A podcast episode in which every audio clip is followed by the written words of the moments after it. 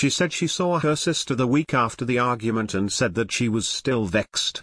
Honestly, I think they won't get back together.